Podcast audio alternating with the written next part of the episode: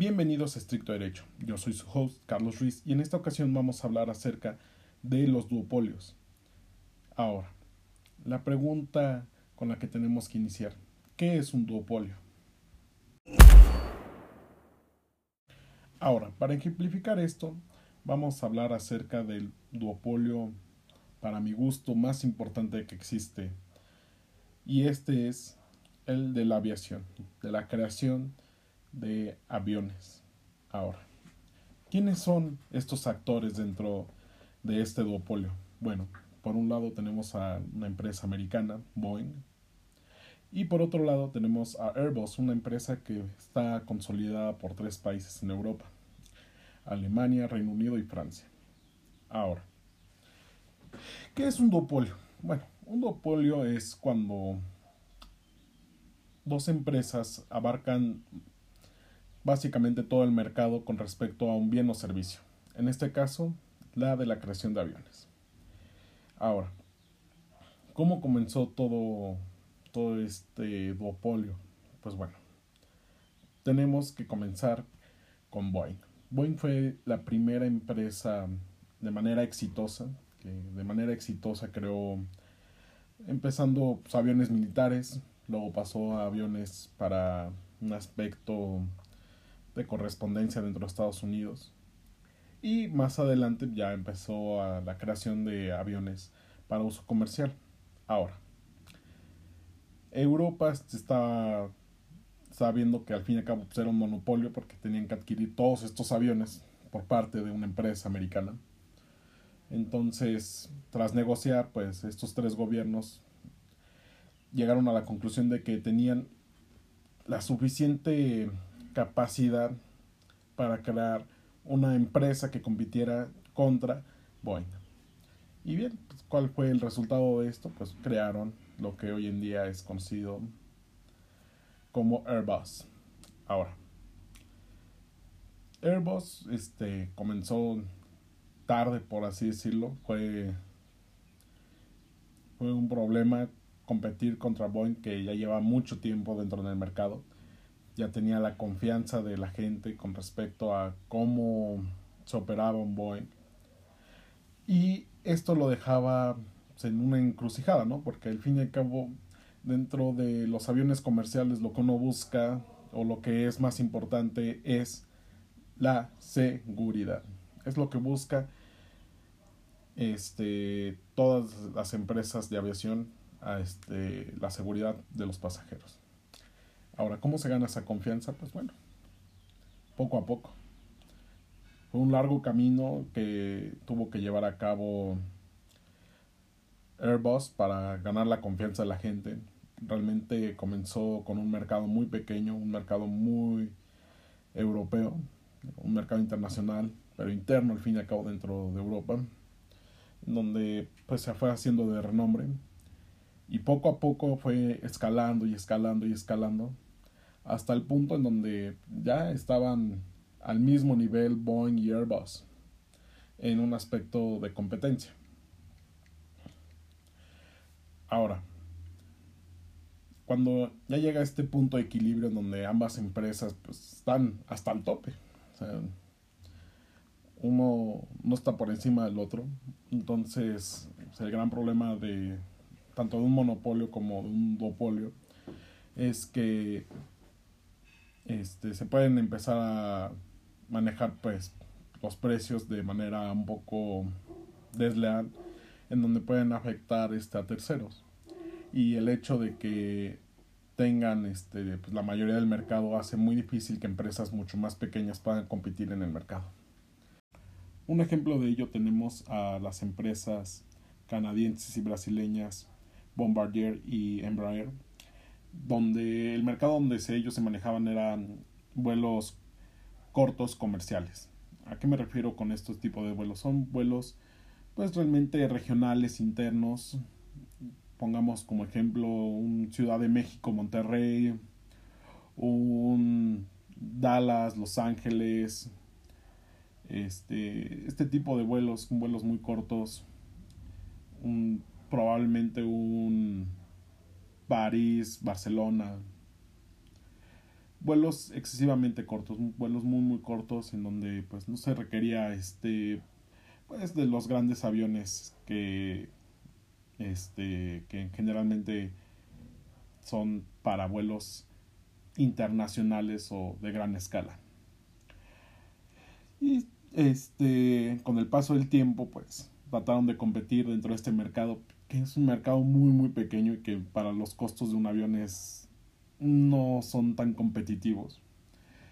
Y este, esto dejó muy vulnerable a estas dos empresas porque al fin y al cabo Boeing y Airbus compiten en todos los mercados, desde aviones regionales hasta aviones para vuelos internacionales entre continentes. Así que pues la parte de competencia, pues era una competencia muy subjetiva, una competencia de una ficción, ya que representaba, pues pongan más, pongan menos, un poco menos del 7% de todo el mercado. Y este esto simplemente generó pues lo siguiente, ¿no? Por un lado, Bombardier con el paso del tiempo no pudo seguir compitiendo en el mercado y la adquirió Airbus, su parte comercial y Embraer fue prácticamente lo mismo, simplemente que fue adquirida por Boeing. Entonces, el destino de las empresas pequeñas dentro de un mercado tan grande, pues es desafortunadamente el siguiente, ¿no? Pues tú creas tu empresa, la creas, tratas de convertir en el mercado y tu solución es la siguiente, o bien desapareces porque no puedes competir, o, o dejas que te adquieran una de las grandes empresas que hay en el mercado. Fin. Y como es muy complicado crear un avión, no, no es lo mismo este hacer un coche que hacer un avión, ya que lleva miles y miles y miles de componentes y tienes que ver aspectos de seguridad, tienes que tener aprobación de los gobiernos para que pueda volar tu avión dentro de ese país. Entonces es un mercado muy complicado de entrar, es un mercado muy difícil en cual puedas competir. Y realmente la parte de confianza es el gran problema porque al fin y al cabo tienes que lidiar con la confianza de la gente y con la confianza de las aerolíneas de decir, sabes que tu avión es lo suficientemente seguro para que puedan mis pasajeros entrar a tu avión, poder volar en este avión. Ahora, ¿esto cómo deja a la competencia?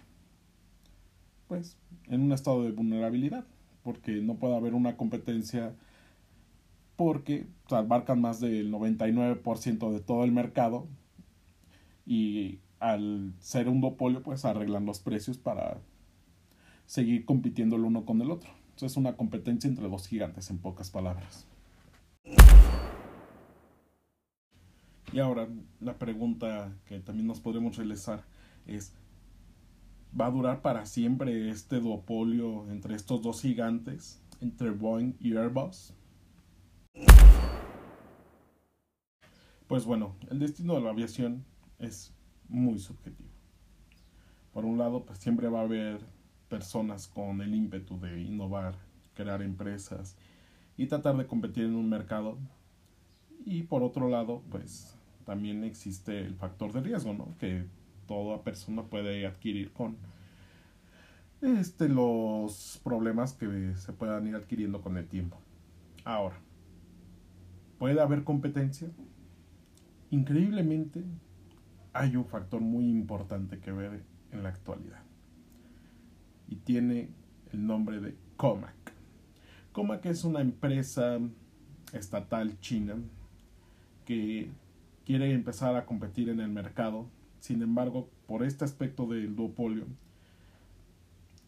y de todas las piezas que requieren un avión, es muy complicado que entre en el mercado.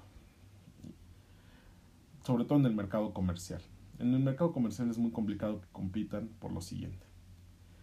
Obviamente, los, o sea, los dos grandes gigantes, pues, le van a vender sus piezas a Comac van a venderle partes este, relevante, es parte del motor, parte de la parte de ingeniería dentro de la estructura del avión, etc.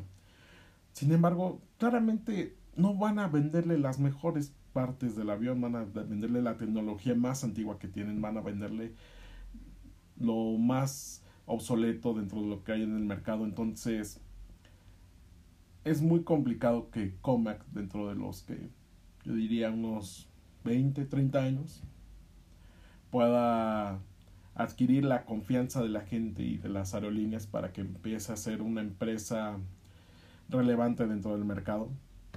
puede lograrlo, tiene todo a su favor, tiene todo a su favor para poder lograrlo. Sin embargo, uno de los grandes problemas de Comac es este que hacer una empresa semi-estatal, estatal, el gobierno le exige que todo lo compre en China. Y desafortunadamente, los mejores aviones no están producidos en China. Los mejores aviones en el mundo están producidos por americanos y por europeos. Sencillo. Fin de la discusión. La mejor tecnología para los aviones está en los aviones europeos y en los aviones americanos. Y también estas empresas no están dispuestas a venderles su propiedad intelectual dentro de los mejores mecanismos para los aviones. Ahora, eso no quita que en un futuro puedan competir. Es un mercado muy grande China, es el mayor mercado del mundo dentro de la aviación y pueden competir, pueden competir. Aquí también hay otro factor muy importante que ver. El regreso de los vuelos supersónicos. ¿Y por qué digo regreso? Tal vez no se acuerden, pero hace muchos años, hace muchos ayeres, existió un avión llamado el Concorde por parte de la empresa Airbus que rompía la velocidad del sonido, un avión hermoso, bellísimo y el lujo de este avión es que justamente pues, vuelos supersónicos. Y justamente lo que buscan actualmente competir estas empresas es nuevamente adquirir este mercado. Pero ahora, ¿cuáles son los retos de entrar a este mercado? Pues bueno, el primero es que desafortunadamente es ilegal.